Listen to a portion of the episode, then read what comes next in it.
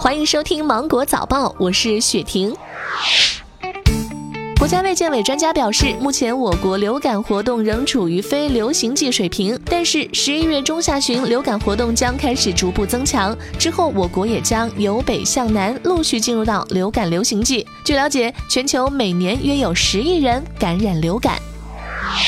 国家邮政局发出提示，要求各单位在保障旺季快递服务质量的同时，要加快快递员权益保障和关心关爱各项工作。中华全国总工会此前也表示，将从预算中拿出七十万元，专门用于慰问为双十一辛苦奔忙的一线快递员。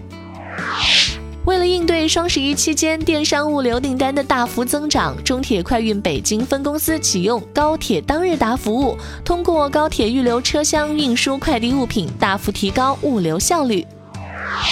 二零二零年春节联欢晚会已经进入到了筹备阶段，庚子鼠年春晚总导演人选确定，将由杨东升再度担任。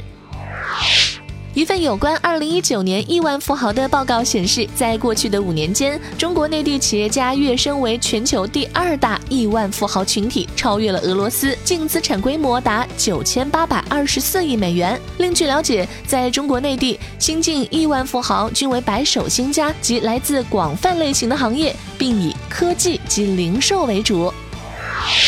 近日，深圳一女子长时间玩手机引发了眼部疾病。医生介绍，该女子长时间熬夜玩手机，第二天醒来时还玩，没一会儿左眼突然什么都看不到。经检查，医生发现女子视网膜前有大片出血遮挡，所幸经过治疗，女子的视力已经恢复。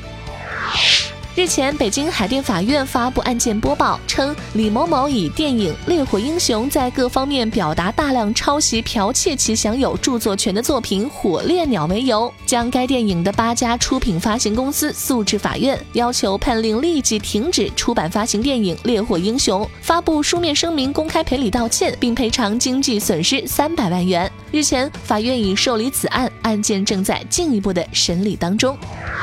近日，重庆市地方金融监督管理局网站发布公告，对重庆市其他机构开展 P2P 网贷业务一并予以取缔。任何机构未经允许，不可开展 P2P 网贷业务。此前已有湖南、山东省公告将取缔辖内 P2P 网贷业务。随着地方金融监管升级，P2P 网贷迎来大清退，离央行三年防范化解重大金融风险攻坚战的目标越来越近。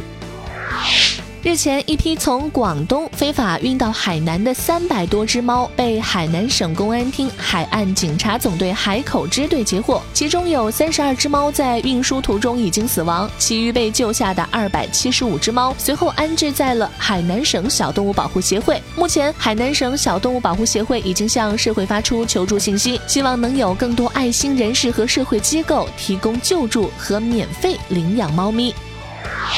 美国航空公司和美国西南航空公司近日宣布，再次推迟复飞波音737 MAX 飞机航班的时间，将停飞时间延长至明年三月初。近日，日本许多行业禁止女性员工戴眼镜的规定引发热议。一位从事前台接待的女职员披露，她的公司禁止她戴眼镜，但从事同样工作戴眼镜的男同事却被许可。有公司称，戴眼镜会给人冷漠的印象，在餐饮行业里更是不卫生。好了，今天的新闻就到这里，我是精英九五电台的雪婷，祝你度过美好的一天，拜拜。